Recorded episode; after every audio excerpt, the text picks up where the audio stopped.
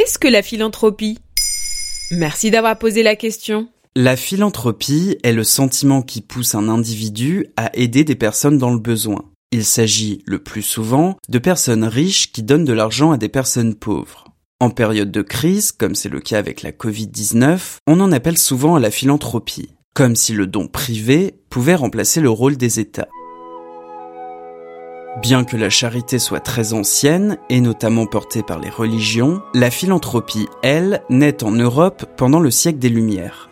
Mais c'est surtout aux États-Unis que la philanthropie se développe à la fin du 19e siècle, avec l'arrivée de nouvelles grandes fortunes.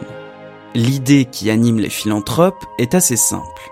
Si tu as de l'argent et que tu es quelqu'un de bien, tu dois partager, rendre à la société un peu de ce qu'elle t'a donné pour lui éviter bien des souffrances.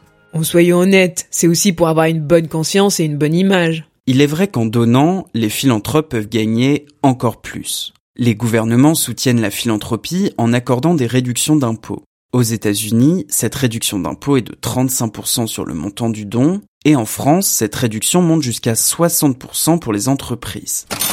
Un record mondial. Les philanthropes les plus connus sont certainement Bill et Melinda Gates, qui donnent 2 milliards de dollars par an à travers leur fondation. Ils sont même les premiers financeurs de l'OMS, juste après les États-Unis. En France, la philanthropie représenterait environ 8 milliards d'euros par an et elle permet de financer la culture, le sport, l'éducation, l'environnement et le lien social. Une avalanche d'argent qui interroge. Les montants versés pour rebâtir Notre-Dame dérangent certains syndicats et ONG.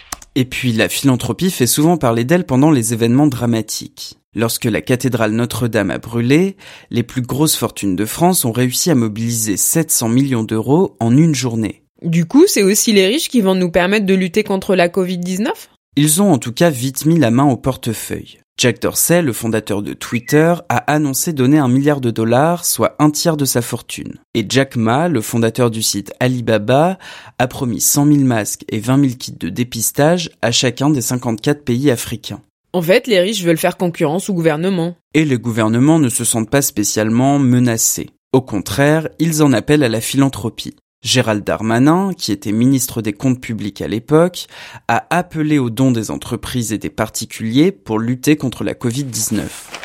Pour la chercheuse Michelle Berthoud-Huidal, on observe souvent cela en période de crise. Le privé et la société civile prennent la relève de l'État, qui lui se désengage. Mais cela n'est pas sans risque, il y a très peu de contrôle sur la manière dont les fondations dépensent ces milliards, et nous ne sommes jamais à l'abri du conflit d'intérêts.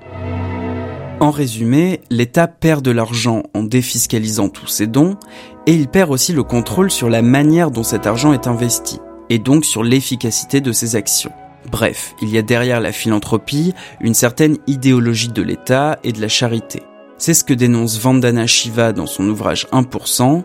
Elle y parle de philanthro-capitalisme, un modèle qui ne relève guère de la charité ou du don, mais plutôt du profit, du contrôle et de l'accaparement.